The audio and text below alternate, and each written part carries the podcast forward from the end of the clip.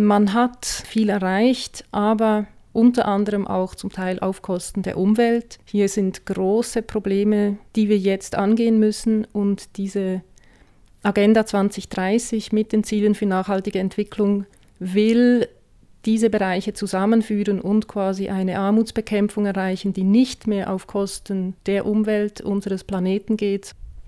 Man hat gelernt aus diesen äh, Millenniumszielen, ein Punkt ist die Umwelt, die einzubinden. Ein anderer Punkt ist, dass mit absoluten Zahlen gerechnet wurden. Irgendwie äh, so viel und so viel Dollar Tages- oder Monatseinkommen bedeuten Armut oder absolute, totale Armut und so weiter.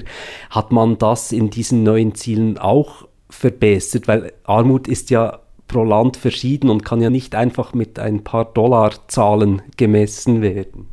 Die Millenniumsziele richteten sich ausschließlich an die Entwicklungsländer.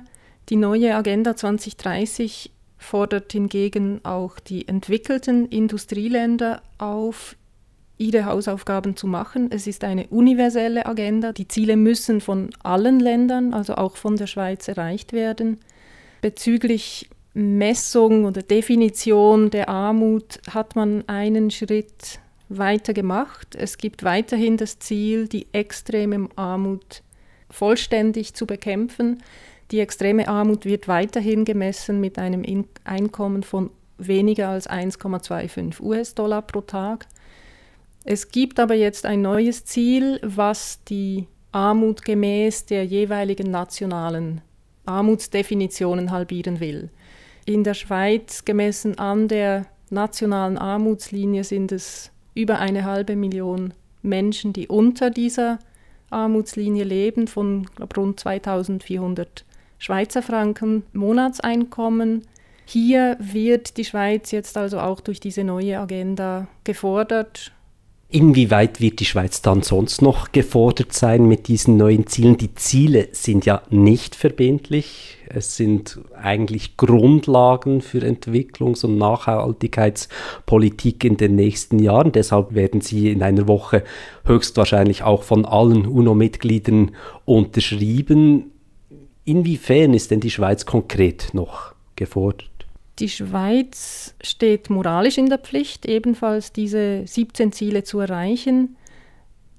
Die Ziele sind mehr oder weniger relevant für die Schweiz. Es gibt insbesondere ein Ziel, da geht es um nachhaltige Produktion, um nachhaltigen Konsum.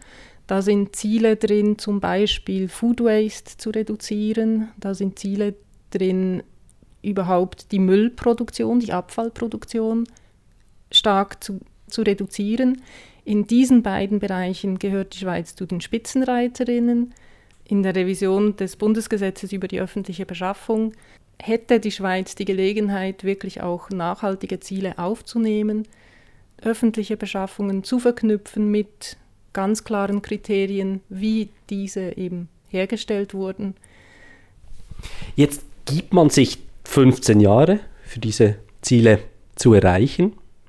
Wie werden die Fortschritte kontrolliert? Überlässt man das dann den Staaten? Das ist schön freiwillig oder in, zum Beispiel in, in der Schweiz macht das dann die, die DEZA, die Direktion für Entwicklung und Zusammenarbeit, also ein Teil des Staates selber oder kommen dann Organisationen wie Allianz Süd oder so ins Spiel, die das auch von außen beurteilen? Das Monitoring der Agenda 2030 wird auf drei verschiedenen Ebenen stattfinden. Von der UNO koordiniert wird ein Monitoring auf globaler Ebene, also wie ist der Stand der Welt insgesamt, ein Vergleich zwischen Regionen. Dieses Monitoring auf UNO-Ebene wird sich aber voraussichtlich speisen aus nationalen und regionalen Monitorings.